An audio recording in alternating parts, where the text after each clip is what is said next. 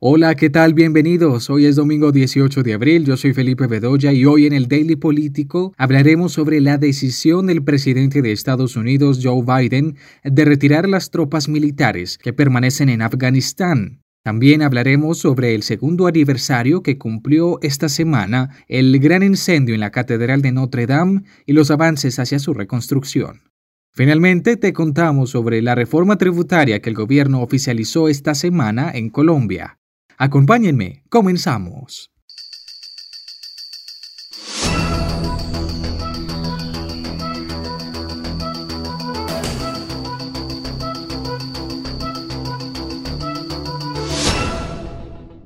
El presidente de Estados Unidos, Joe Biden, anunció la decisión de retirar a las tropas de su nación ubicadas en Afganistán, instaladas por alrededor de 20 años, siendo la guerra más larga que ha tenido el país. La decisión muestra un importante giro en la geopolítica de Biden, que ha priorizado los retos internos del país y las amenazas exteriores directamente ligadas a ellos, que hoy por hoy se ven más encarnadas en China que en Afganistán y Oriente Próximo.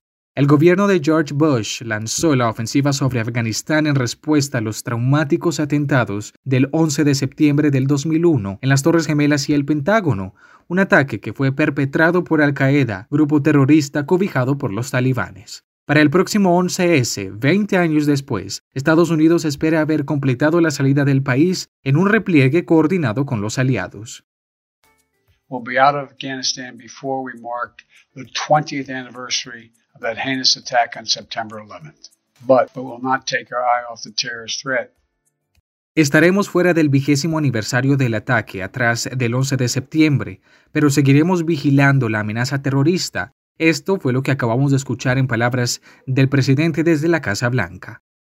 Poco después del anuncio de Biden, los países de la OTAN confirmaron en un comunicado propio comenzar la retirada de sus propias tropas, alrededor de 7.000 en la misma fecha. Según el periódico The Times, el Reino Unido también va a retirar sus aproximadamente 750 soldados. Los aliados han reconocido que no hay solución militar a los desafíos que enfrenta Afganistán y por ello han determinado que se comenzará la retirada de las tropas de la misión. La guerra en Afganistán ha cobrado la vida de cerca de 2.400 militares estadounidenses y un poco más de 100.000 afganos civiles y le ha costado al país un billón de dólares. Biden, que prometió poner los derechos humanos en el centro de su plan de acción exterior, ha prometido proseguir con el trabajo humanitario y el apoyo al gobierno del país afgano. En el Daily nos preguntamos eh, qué puede significar esta decisión para el Medio Oriente y qué implicaciones tendrá. Esta pregunta la responde José Manuel Calvo, corresponsal y analista del diario El País de España en entrevista con el Washington Post. Bueno, Biden está tomando esta determinación por coherencia con la política exterior, porque Trump ya activó la primera parte de la retirada, y por el convencimiento de que Estados Unidos tiene otros frentes seguramente más importantes. Ahí está Rusia y sus guerras híbridas y cibernéticas, están Irán y Corea del Norte, la rivalidad con China, el frente doméstico, es decir, la economía, la recuperación de la pandemia. El 11 de septiembre de 2001 fue el desencadenante de la invasión para luchar contra los talibán. La guerra duró mucho, duró hasta 2014 y la ocupación hasta ahora. El desgaste y el cansancio y estos nuevos retos han podido más. Es mucho tiempo, ha sido mucho dinero, eh, más de 2.000 muertos, más de 20.000 heridos, sin hablar de los cientos de miles de muertos afganos y de los millones y millones de desplazados todo para nada. No creo que se pueda decir eso tampoco. Es verdad que no ha acabado bien, pero el esfuerzo de Washington y de la OTAN eh, seguramente han servido para debilitar las redes internacionales de terrorismo. Implicaciones posibles, pues precisamente que esas redes puedan reconstruirse, como teme la Alianza Atlántica y como temen también algunos en Estados Unidos. Se habla de negociaciones con los talibanes, eh, se teme que estén en peligro los avances en salud, en derechos de la mujer, en educación. Creo que no hay razones para ser optimista ni con esas negociaciones ni con el futuro que les espera a los afganos después de casi 45 años azotados por guerras de todo tipo. Afganistán está ya en el espejo retrovisor de Washington, se impone el deseo norteamericano de abandonar un callejón sin salida y nos queda una doble preocupación, la suerte de la castigada población afgana y la posibilidad de que este fallido país nos dé nuevas sorpresas no precisamente positivas en el futuro.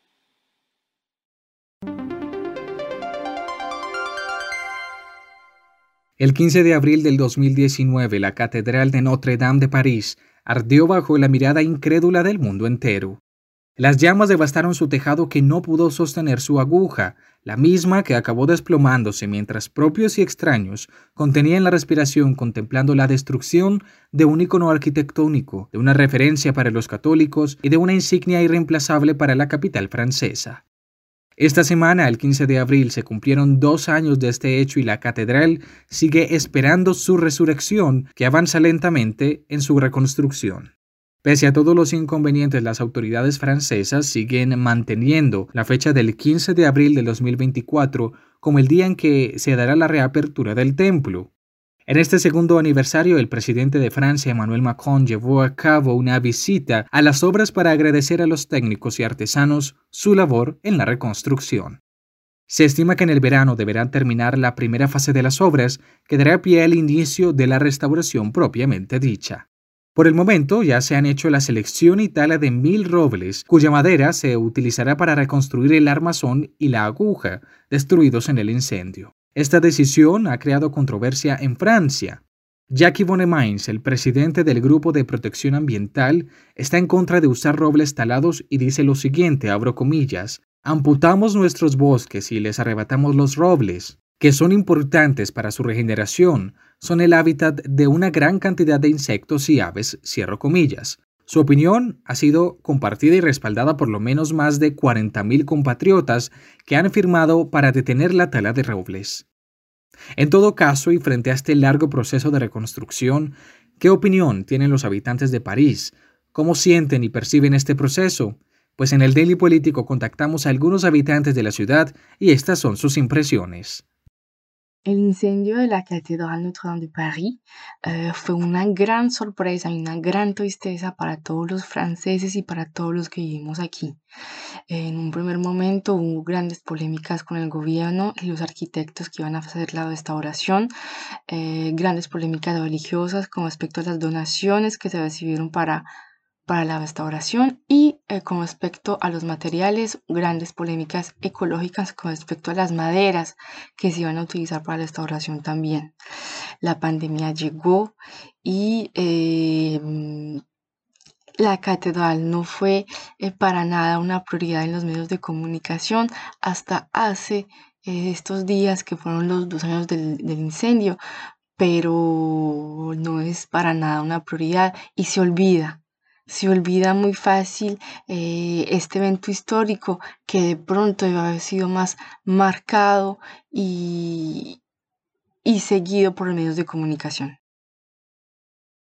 Bueno, la catedral sigue estando allí, a la vista de todos, ella nunca pasa desapercibida, entre otras cosas por la altura, pero cuando uno va por el borde del Sena y comienza a ver la Ile de la Cité, donde se encuentra exactamente la catedral, lo primero que salta a la vista son las dos torres de la iglesia, ahora más llamativas aún por los andamios que están alrededor, también una especie de red, escaleras, pareciera que tuviera como una armadura, sobre todo si la ves desde cerca, porque todavía es posible caminar justo justo al lado o al frente de la catedral, solo que bueno, no se puede entrar. Yo diría que en este momento de pandemia se vuelve incluso como más místico ese encuentro con Notre Dame, porque además la zona está casi siempre vacía o al menos con muy poca gente. Esa suele ser un área muy concurrida porque está cerca la alcaldía, el edificio de Hotel de Ville, también la Prefecture de Police, y bueno, ahora no es tanta la multitud, uno puede darse el lujo de contemplarla sin tener a nadie al lado, solo que cuando la ves lo que observas son precisamente esos trabajos que hacen y además hay unos afiches como una especie de fotografía, exposición documental sobre Notre Dame contando incluso lo que ocurrió con el incendio en 2019.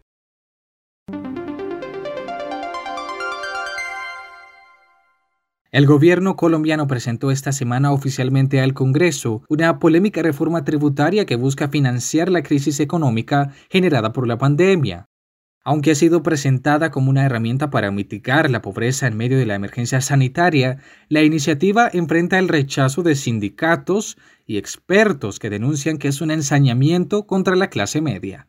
Durante una presentación virtual, el ministro de Hacienda, Alberto Carrasquilla, defendió la necesidad de ir ampliando paulatinamente la base de personas grabables en el país. En 110 páginas, el Ministerio de Hacienda propone a detalle múltiples cambios en los impuestos que pagan los colombianos a través de dos principales ejes. El primero es ampliar la base de contribuyentes de manera progresiva, es decir, de acuerdo a los ingresos y a partir de quienes ganen el equivalente a 2.500.000 pesos colombianos al mes, unos 700 dólares americanos. El segundo es el impuesto al valor agregado, el IVA, el cual se extendería a más servicios y productos. Se eliminarían exenciones, como las de productos electrónicos y de transporte, mientras que se agregan nuevas exenciones, por ejemplo, a productos menstruales y dispositivos anticonceptivos, una tendencia en Europa en donde Francia y el Reino Unido han reducido los impuestos sobre los productos femeninos. El gobierno quiere grabar también a la riqueza. Quienes vivan en el país y tengan un patrimonio de más de 4.870 millones de pesos, un equivalente a 1.3 millones de dólares, deberían pagar un impuesto temporal y solidario, que corresponde al 1% para los estratos más bajos dentro de este rango y el 2% a los más altos. Esta propuesta toca un punto sensible a nivel mundial, ya que desde antes de la pandemia del año pasado, políticos, líderes de opinión y legisladores debatían sobre si esta es una solución al crecimiento del problema de la desigualdad. Los nuevos impuestos entrarían en vigor en el 2022. La pandemia del coronavirus ha golpeado la economía de la región y Colombia no es la excepción. Solamente el año pasado el PIB, el Producto Interno Bruto, bajó drásticamente 6.8%, lo que ha sido la caída más grave en el sistema económico del país desde que se tienen registros. Para entender con detalle qué implicaciones tiene esta reforma tributaria a grandes rasgos, Ariel Ávila, politólogo y periodista colombiano, nos explica. La reforma tributaria de Iván Duque se basa en cuatro pilares. Por un lado, ponerle IVA a lo que queda de la canasta familiar, no se sabe si a todo, habrán algunos productos que no, pero sí algunos pasarán de una tarifa del 5% al 19% y otros que no tenían van a tener tarifa, ya sea del 5 o del 19%. Esto va a significar que las familias más pobres, los que menos ingresos tienen, son los más castigados. Una familia que gane un millón de pesos mensuales y que gran parte de los productos de la canasta familiar suba 5 o 19%, es un castigo muy fuerte, diferente a una familia que gane 10, 12 millones de pesos, donde el aumento no va a afectar sustancialmente los comportamientos y gastos de esa familia. Lo segundo es que más colombianos van a declarar renta y más van a pagar. Entonces, los, todo colombiano que gane por encima de 2.5 millones declarará renta y los que ganen por encima de 2.6 al parecer son los que van a pagar. Luego van a quitar algunas pequeñas subvenciones o subsidios y lo otro que van a hacer pues es el tema de las, grabar las pensiones altas. Todo esto con el objetivo de incrementar el recaudo fiscal en varios billones de pesos. Bajo una teoría o la propuesta de Iván Duque se basa en dos teorías. La teoría del rebosamiento, donde si se hace más rico al rico, el exceso de ganancia en el rico lleva a que invierta más y si invierte más hay más empleo y si hay más empleo hay más consumo y ese rebosamiento es que al final esas goticas de que caigan de esa gran riqueza lleva a que la gente tenga mejor crecimiento económico. Una teoría falsa, absurda, que no se ha comprobado. De hecho, Iván Duque presentó la ley de financiamiento, teoría que no se comprobó, pero aún así sigue creyendo en eso. Y lo segundo, eh, la teoría que cree eh, este, esta reforma tributaria es que los pobres no generan riqueza, que son solo los ricos los que generan riqueza, y por eso pues se castiga a los pobres y a la clase media, que además se va a afectar mucho su consumo en un momento de crisis económica. Todo esto se hace a un año de elecciones y vamos a ver, uno, qué dicen los partidos políticos, cuál, qué tan tijereada va a salir esta reforma tributaria, y lo tercero, cómo va a quedar la imagen de Iván Duque después de que en su gobierno se han aprobado dos reformas tributarias y esta sería la tercera reforma tributaria.